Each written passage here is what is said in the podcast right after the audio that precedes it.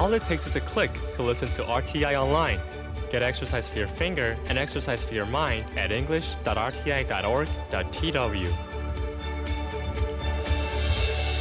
Thank you for joining us on Radio Taiwan International. I'm Leslie Liao. Coming up this hour, I have Ear to the Ground and Jukebox Republic. But you know what? First, have some here in Taiwan.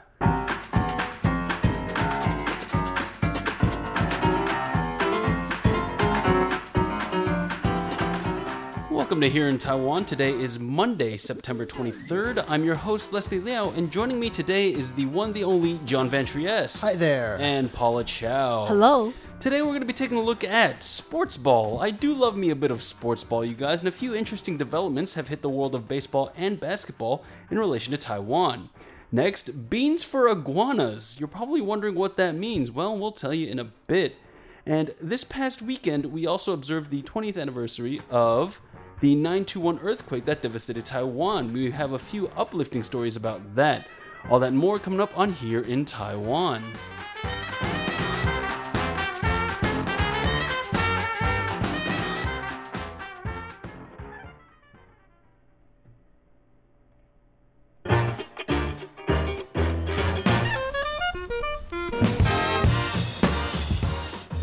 All right, guys. So, baseball and basketball, two rather popular sports here in Taiwan, and there have been some very interesting developments. Firstly, I'm going to go with the big story here, and that is the National Basketball Association in the States. They have just. Um, a Taiwanese tycoon, business tycoon, Joe Tsai, just bought out the Brooklyn Nets for a whopping 3.5 billion US dollars. Wow. That's a lot People of money. with a lot of money. That's yeah. it's crazy considering that actually his net worth is about 10.6 billion US dollars. That's a good chunk of his personal finances. That's a third of his net worth he's throwing right towards this basketball Wow. uh, stadium, and apparently he paid 2.5 billion for the team itself, 2.35 billion, sorry, uh, for the Nets itself. That's the team he's getting, the Brooklyn Nets, and he paid about 1 billion US dollars in a separate transaction for the arena. Now, this is super, super lucrative, especially when it comes to the uh, Nas- National Basketball Association. I want to bring to attention uh, that back in the day, I did we did a few hashtag Taiwans where Jeremy Lin was a little bit concerned about his future, and um, we heard about rumblings about Joe Tsai buying the Brooklyn Nets, and people were just like, "Oh, he shouldn't be too worried about not having a job in the NBA." And then uh, next thing you know, what do you know? He actually went to Beijing. And this transaction just recently cleared. He bought 49% of, of the team from a Russian billionaire named Mikhail Prohok- Prokhorov. I'm sorry for, for butchering that to any Russian listeners we may have. And uh, he had the option to become a controlling owner in 2021, but he pushed the timeline up for full ownership to now. So he's been very eager to get this base, uh, this basketball team. wow. Yeah. Uh, and I know as a basketball fan myself that this is one of the um bigger prospects uh, to win the championship because they got two huge players in the name of Kevin Durant and they also have uh, Kyrie Irving who are very very huge performers in the basketball league.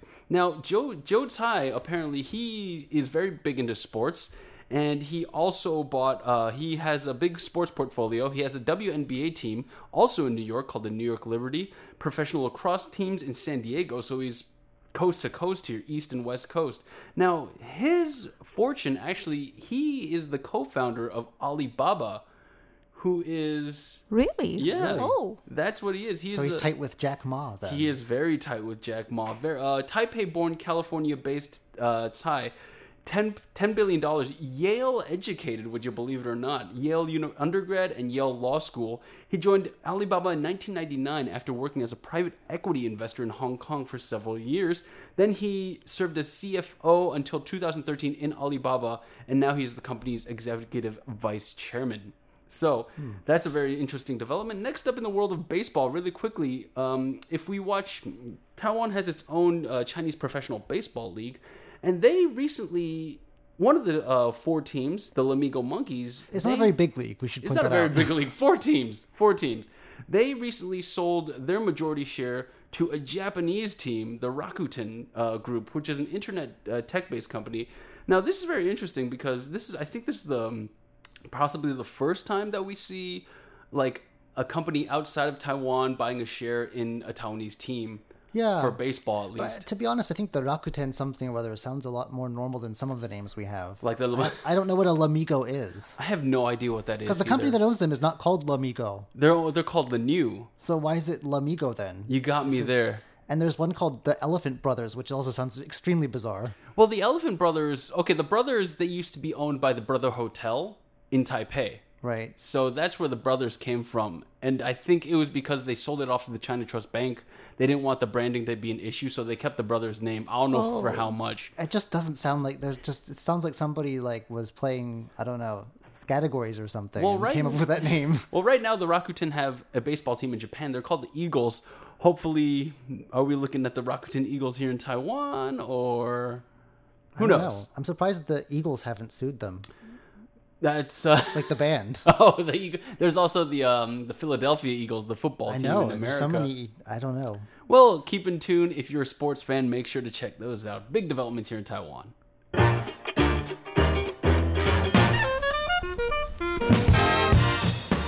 All right, John. Uh, in the beginning of the show, I teased beans for iguanas. I know it's like some bizarre Jack and the Beanstalk thing. I have absolutely no idea. Um, but it's actually a real policy that's really being uh, carried out right now in the southernmost county here in Taiwan, Pingdong County.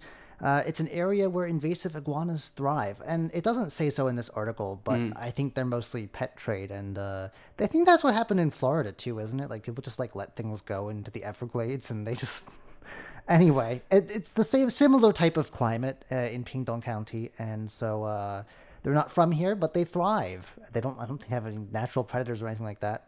Uh, but it is a problem, not just because it's an invasive species that could disrupt our local ecosystem.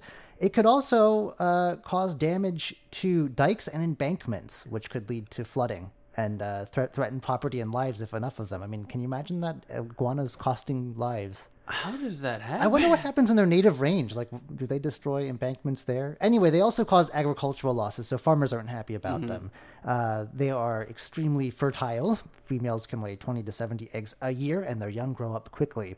So, uh, without the sort of uh, manpower or funding needed to really uh, take care of this problem, uh, the government, the, the county government, has spent two months now offering residents quality agricultural goods in exchange. Huh. It's like a, an interest. They're going back to barter, the barter system That's here. what it sounds like. Um, so, uh, and they were originally giving out this type of red bean that was uh, noted for being replaced to this type of bean that was killing birds because they had like toxic chemicals on them or something. Anyway, this is a non-toxic bean, so it's eco-friendly and you can plant them and get a magic beanstalk, I guess. Now they're switching over to uh, organic black beans. So if you are a bean aficionado, this may be the place to go and catch some iguanas. They have got, let's see how many, uh, 1,317 iguanas as of press That's a lot of iguanas. 747 adults, 570 juveniles, if you're interested, and they were captured by county residents. So they're calling this policy a success. Um, a couple tips about iguana hunting. Uh, they're not aggressive, apparently. I've never gotten too close to one, but uh, they the the government's cautioning people not to go up to them too close, catching them by hand, for instance, because of their strength, their large size, and uh, the fact that they can bite you or lash you with their tails. They say catch catch them with cardboard boxes and buckets. That's the preferred method. Didn't you do a story about a lady who saw an iguana and she thought it was a dinosaur? That was in neighboring Kaohsiung, a bit to the north there. So Right. apparently the iguana menace has spread. That's- Um, they used a net in that story, I think. I think so. it's a dinosaur. Um, I no word on whether Kaohsiung has tried exchanging iguanas for beans. That might be more effective. Although I do know of one uh, situation out in Jinmen. They had a peacock enclosure, right? And it broke. It, it broke out, and there's a bunch of wild peacocks on, in Jinmen, and they're offering cash for you to catch peacocks. I think cash is probably a better incentive. you think so? I don't know what I'm going to do with a handful of beans. Yeah, And I no one wants to call down a giant or something. You know, it's it's really that could be an issue. doesn't the story also include like a trip up, getting the treasure? I don't know. I don't think there's any treasure involved, unless the, the beans themselves are the treasure. So you, I think uh, I, I think a cash incentive would probably be a bit more advisable. Here's- That's just me. That's why I'm not in politics, I guess. Here's the interesting thing: the peacock bounty is not working out too well. They've only Really? gotten they've gotten less. They have not gotten a thousand three hundred uh, peacocks. To be fair, I don't think there are that many peacocks. That's true, but I think last I heard, there's they've only had less than hundred come in. So if you are a bean aficionado and you have some Pindong. iguana catching right? skills, If you're looking for cash, on the other hand, Jinmen is probably the place for you. more your speed.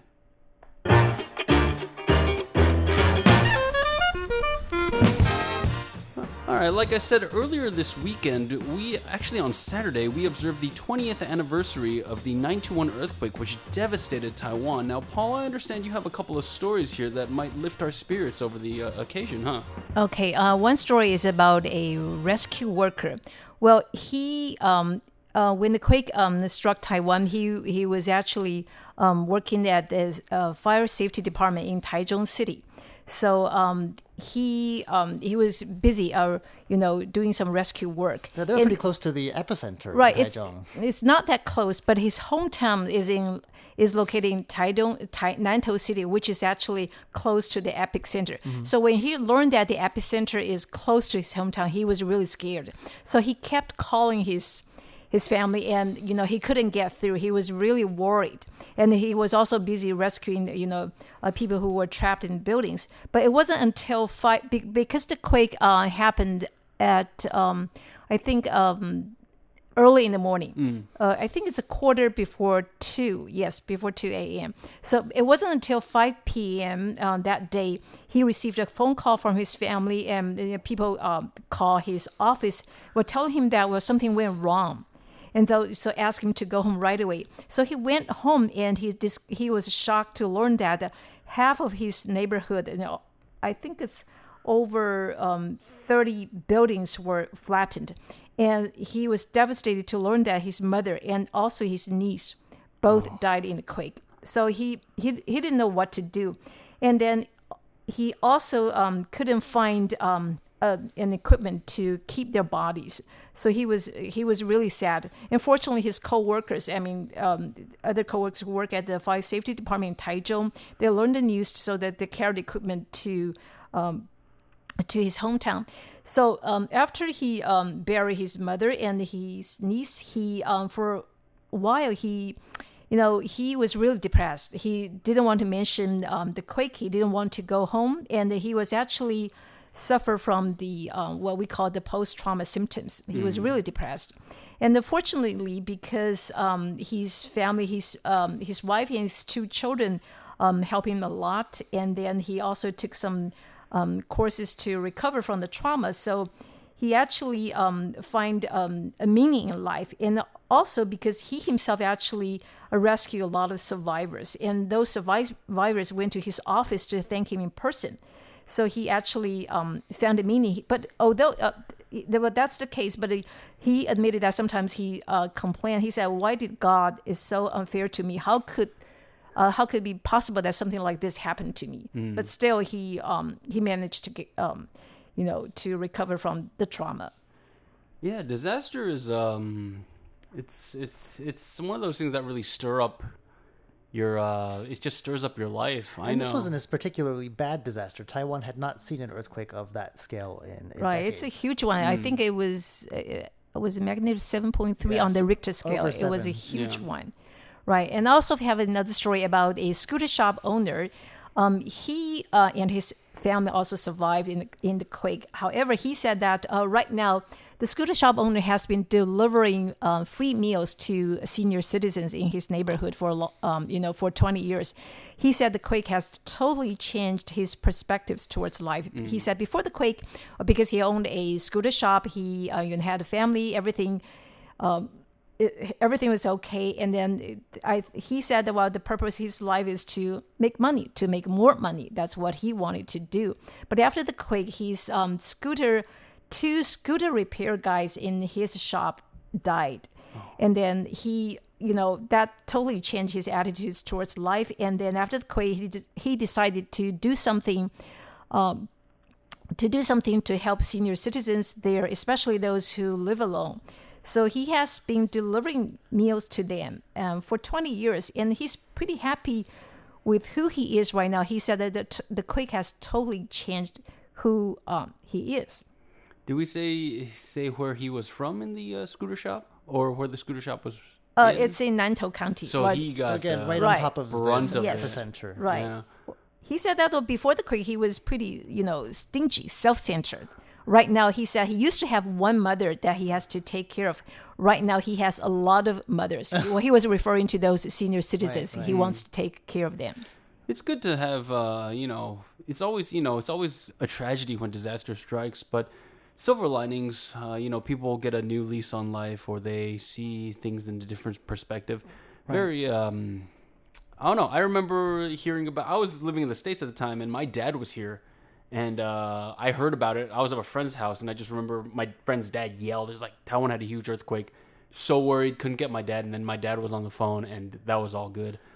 Whew, that was. I mean, I was just so far removed from it, like physically, but at the same time, it affect all affected all of us in a certain way.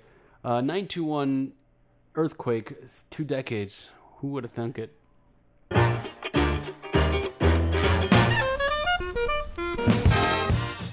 All right, I have one last story, and this is one about beating the odds. Actually, a Taiwanese doctor, she is attending a uh, a conference in Rwanda, Africa, and she requested that the where her where she was from, her location on her ID, it read Taiwan Province of China, and she asked for it to change uh, for it to be changed to Taiwan instead.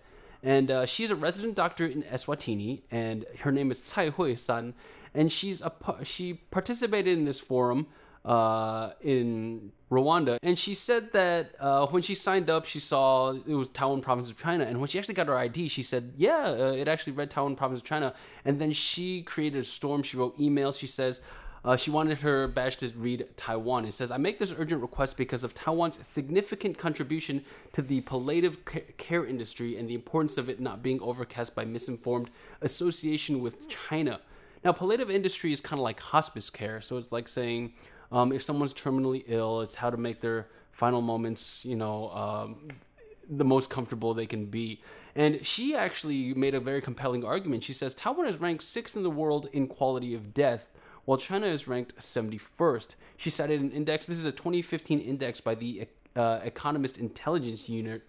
And she says, in this matter, Taiwan's um, effects cannot be ignored. Now, we've heard so many times about people going abroad to international organizations. Even our Olympic team has to play under the name Chinese Taipei and uh, being represented under the as a pretense of being under a Chinese province.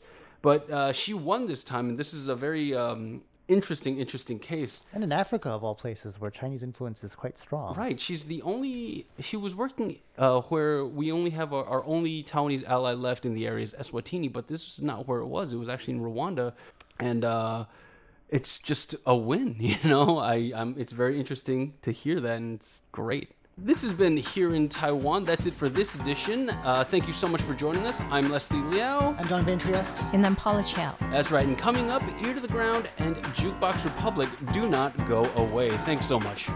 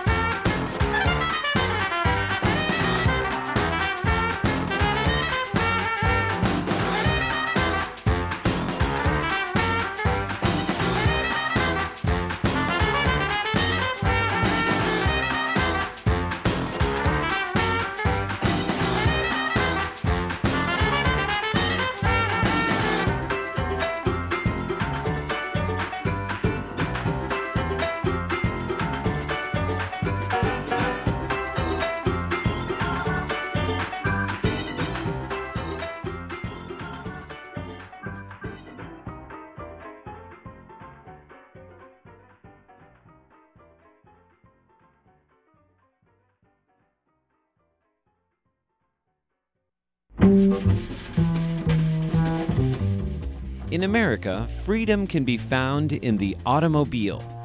In most places, you have to have a car just to get around, never mind go on a road trip. Here in Taiwan, freedom comes in a much smaller package. I'm Andrew Ryan, and in today's Ear to the Ground, I bring you an ode to the humble scooter. 贴紧台湾的羊耳朵，an ear to the ground。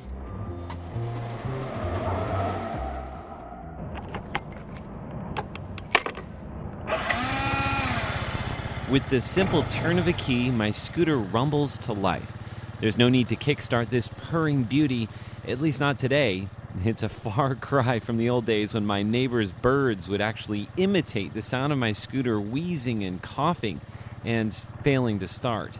That was a bit overrated. Now, I used to take the metro to work and transfer to a bus, but about a year ago I decided to switch to my scooter, and I've been weighing the pros and the cons ever since. Every day I travel from my apartment in southern Taipei to the radio station in the northern part of the city.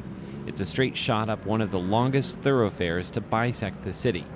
A street that's so long that it has three different names Beixin, Roosevelt, and Zhongshan. Each section has a different personality.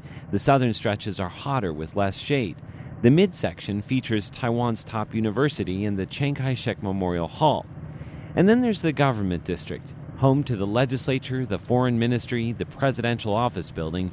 And finally, once I hit Zhongshan, there's a beautiful shady tree cover for the remainder of my ride.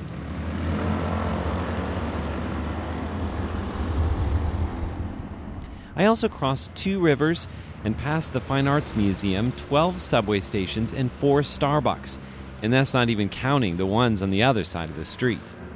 Exactly two thirds of my way to work I arrive at the Taipei train station, and there's a huge television screen at the intersection which features the latest news and weather. And it has a clock that shows exactly how many minutes I'm going to be late to work. Now, some people think I'm crazy for doing such a long commute on a scooter, especially in the rain. But I've got enough rain gear to keep me dry. And yes, I do miss being able to read a book on my way to work. That doesn't work so well on a scooter.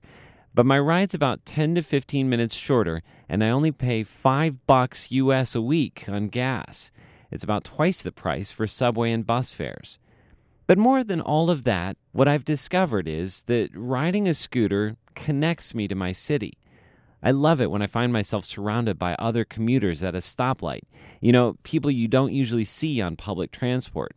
And up above ground, you can see the city in a way you can't when you're down in the underground tunnels. You can be one with the elements. I know this because I feel every bump in the road, the drops of rain on my face, and the sun on my bare arms. And yes, along the way, I've grown a fondness for my little black scooter. I love the clicking sound of my turn signal as we round a corner. Together, we work our way through traffic, interacting with other scooters in a way that sort of matches the way Taiwanese people hold a conversation. There's a directness and a subtlety, and after a year of commuting on my trusty metal steed, I no longer get angry in traffic. I find myself slipping into the greater give and take, the slow tango, the orchestrated breathing, the inhale and exhale of traffic through the streets.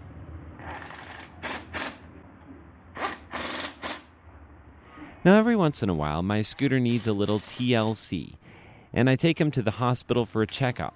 Sometimes I gulp when I hear the news that he needs a little open heart surgery or some sort of transplant. That means I'm going to have to ride the metro to work again that day.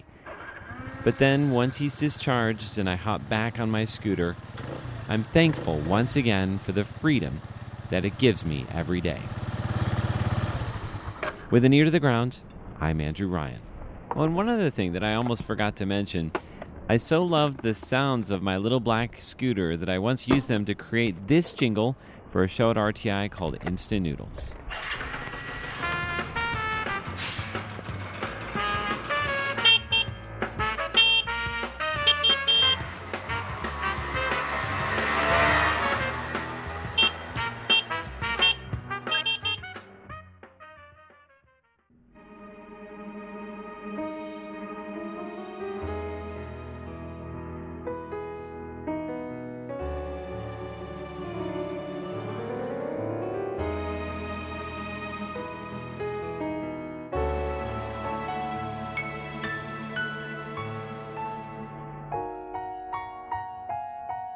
You've just tuned into Jukebox Republic. I'm Shirley Lin at Radio Taiwan International. Today we're going to hear from Wu Qingfeng, who's like the frontman of the band called Soda Green. Um, the band has, um, well, it's taking a break. I'll tell you more about that. So Wu Qingfeng decided to go solo during this break, and he's just awesome. He's an incredible singer-songwriter, and... Um, well, anyway, so he just came up with his first album. Let's hear this one song first called 太空人 Astronaut.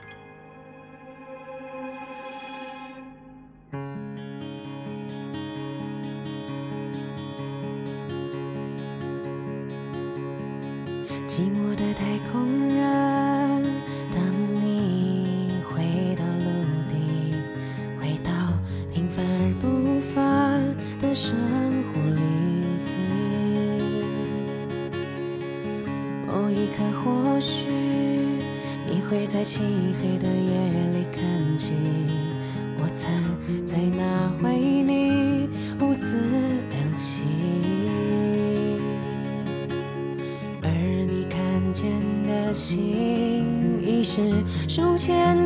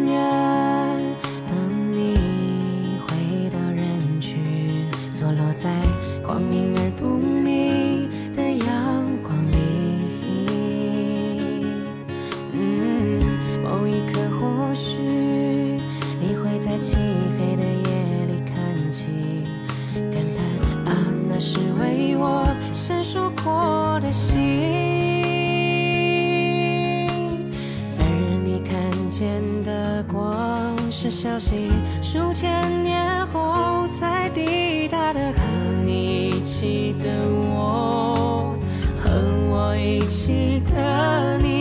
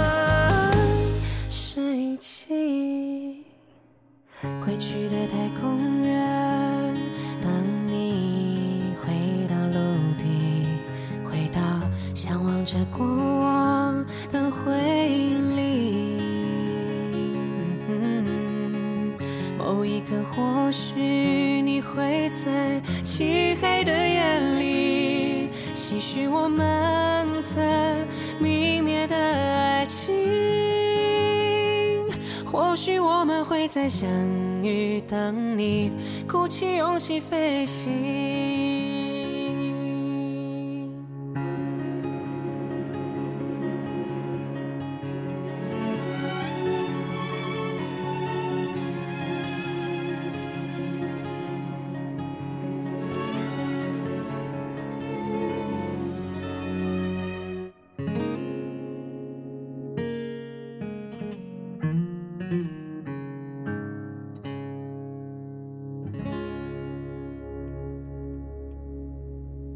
right, so that's Wu Qingfeng with the song Tai Ren, which means astronaut. You're listening to Jukebox Republic. I'm Shirley Lin. I'm introducing Wu Qingfeng because, um, sorry, Wu Qingfeng. Yeah, his name is kind of similar to another singer, a female singer though. But um, don't you think Wu Qingfeng has a very unusual voice? He certainly does. He also has written a lot of songs for other musical artists. He's incredible and he um, won uh, uh, a Golden Melody Award, which is the equivalent of the Grammys here in Asia. In Taiwan, it's the biggest in Asia um, for Best Composition back in 2007, and then he won again, but for Best Lyrics in 2016. So I learned that he double majored in Chinese literature and advertising from the second most prestigious university in Taipei, the Taipei National Chengchi University. And now I understand why he's so incredible at writing lyrics because, you know, he has a Chinese lit major. Amazing. No wonder. You know, his um, lyrics are always so poetic and just incredible. And I've always wondered how come he's so good at it. He's not only good at singing, but he's also good at writing lyrics. And pretty much he does a lot when he was with the band Soda Green. Well, I'll tell you more about Soda Green later, which he was a part of, a big part of. And also, Soda Green is like such a great band. But um, let's uh, listen to two more songs having to do with the sky. How about um, 太空, which means sky, and the other one is 太空船, spaceship.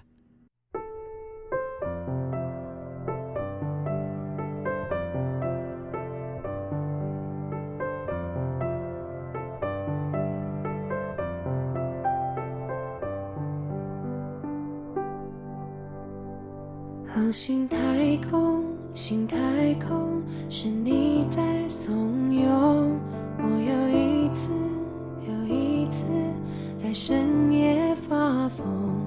有人挥手，有行踪，是你在舞动。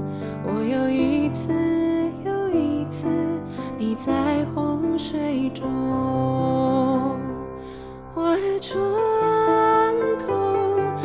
心碎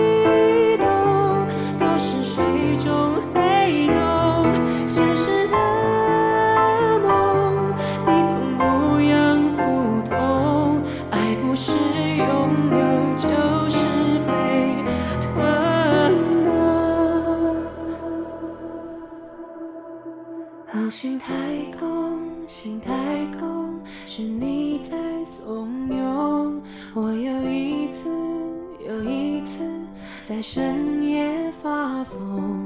有人挥手，有行踪，是你在舞动。我又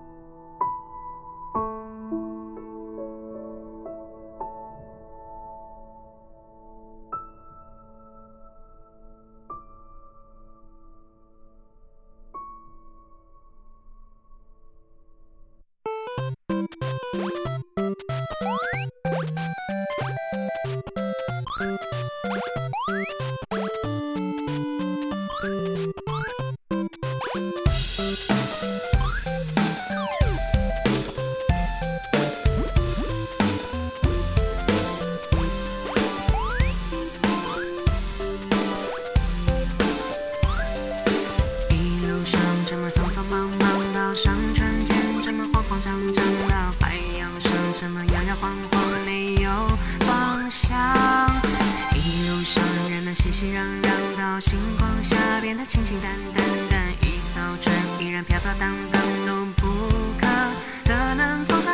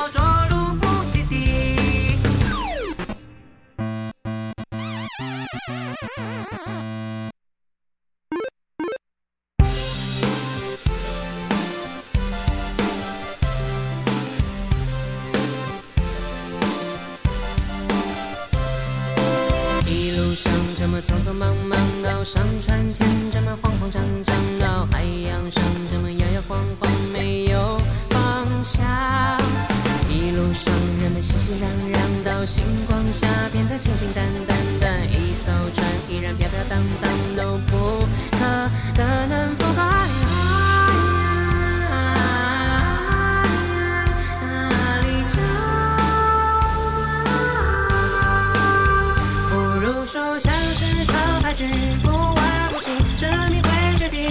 一旦你退出这游戏，不懂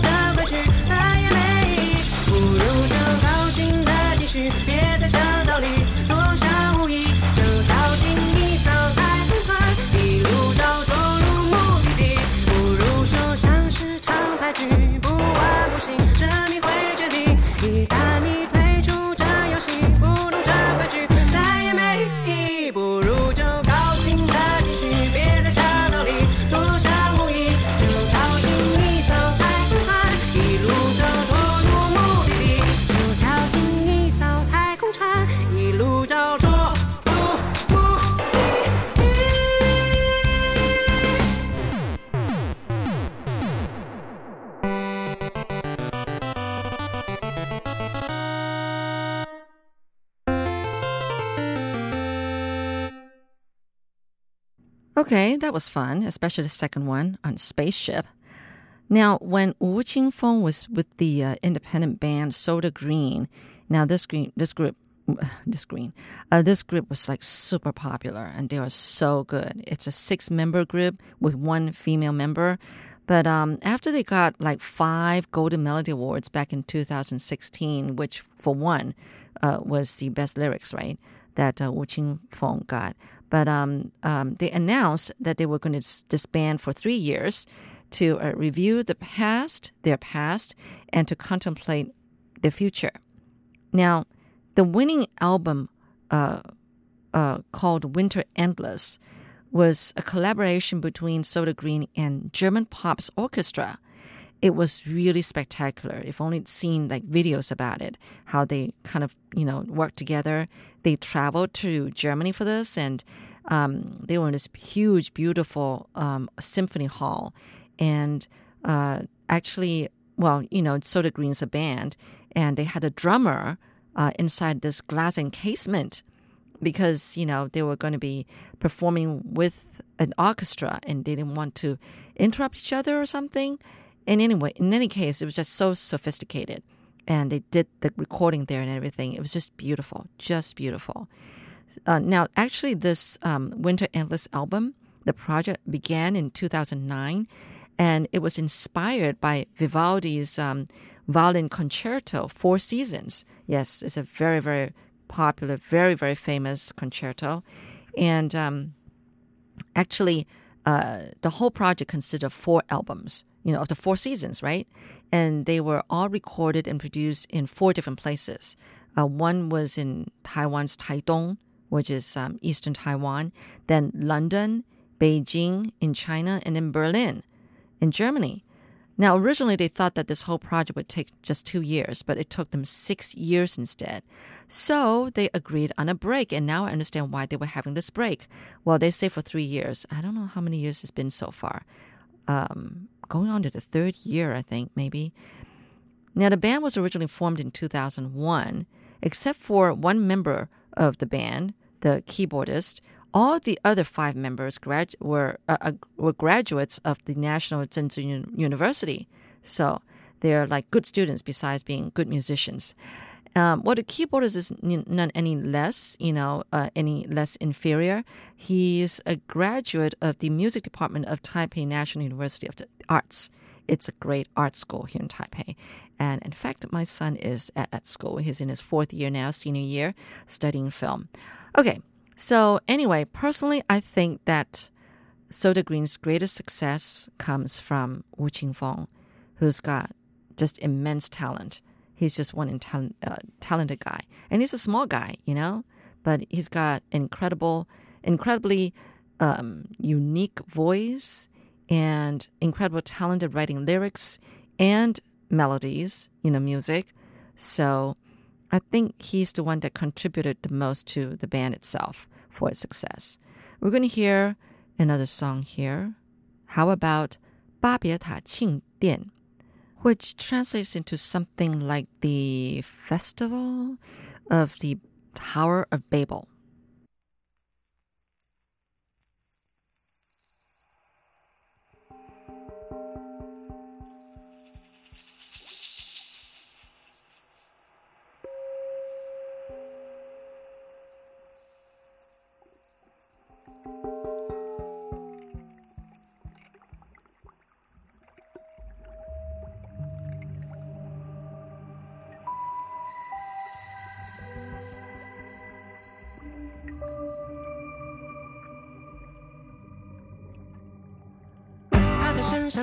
飘落着来自未来失败气味，他的嘴里深深咀嚼着咖喱口味古老偏见，他的微笑偷偷计划着在邪恶上涂油的脸，他的眼睛明明反映着和嘴表里不一的血。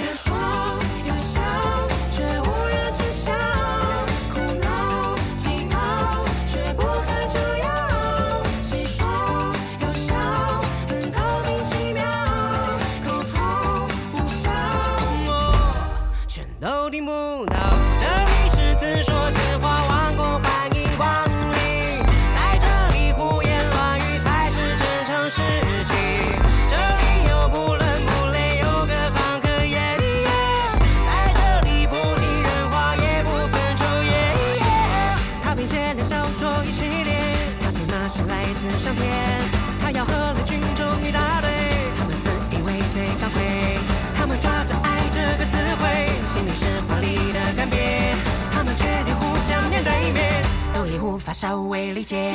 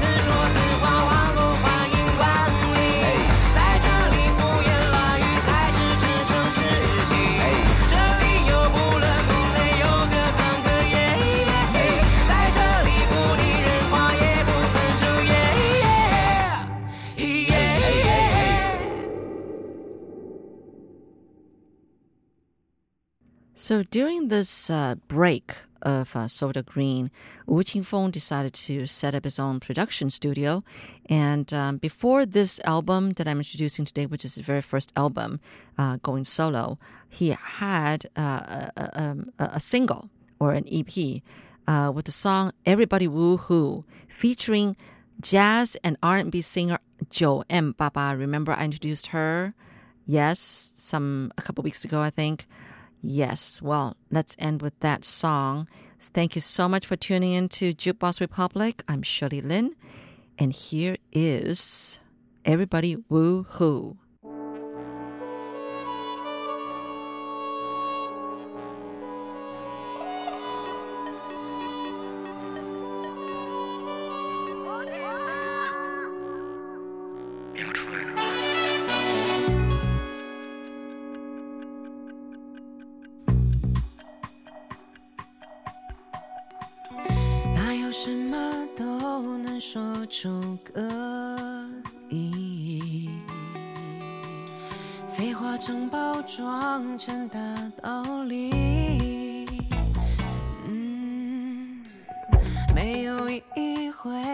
会反而有意义？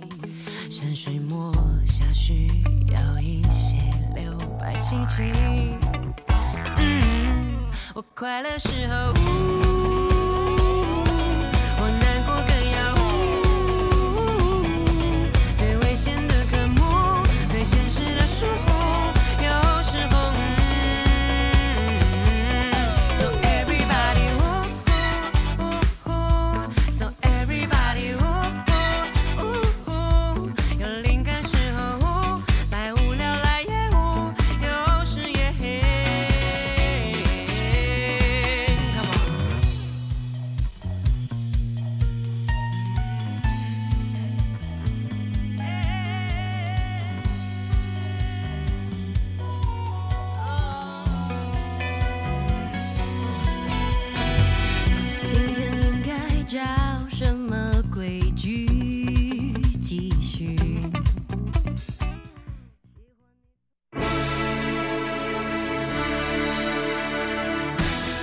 Thank you for listening to Radio Taiwan International, broadcasting from Taipei, Taiwan. Check out our website at english.rti.org.tw. Again, that's english.rti.org.tw for the latest news and features from Taiwan. You can also listen to our programs and watch videos as well. Our 60 minute English language program can also be heard every day at the following times and frequencies. In southern China and South Asia from 1600 to 1700 UTC on 6180 kilohertz. Again, that's in southern China and South Asia from 1600 to 1700 UTC on 6180 kilohertz. And in Southeast Asia from 0300 to 0400 UTC on 15320 Again, that's in Southeast Asia from 0300 to 0400 UTC on 15320 kilohertz. We'd love to hear from you. Please send your comments to P.O. Box 123 199, Taipei, Taiwan. Again, that's P.O. Box 123 199, Taipei, Taiwan. Or send an email to rti at rti.org.tw. Again, that's rti at rti.org.tw. Also, visit us on Facebook. The address is fb.me forward slash Radio Taiwan International. Once again, on Facebook, we're located at fb.me forward slash Radio Taiwan International for videos, photos, and news of interest from Taiwan. Thank you once again for listening to Radio Taiwan International.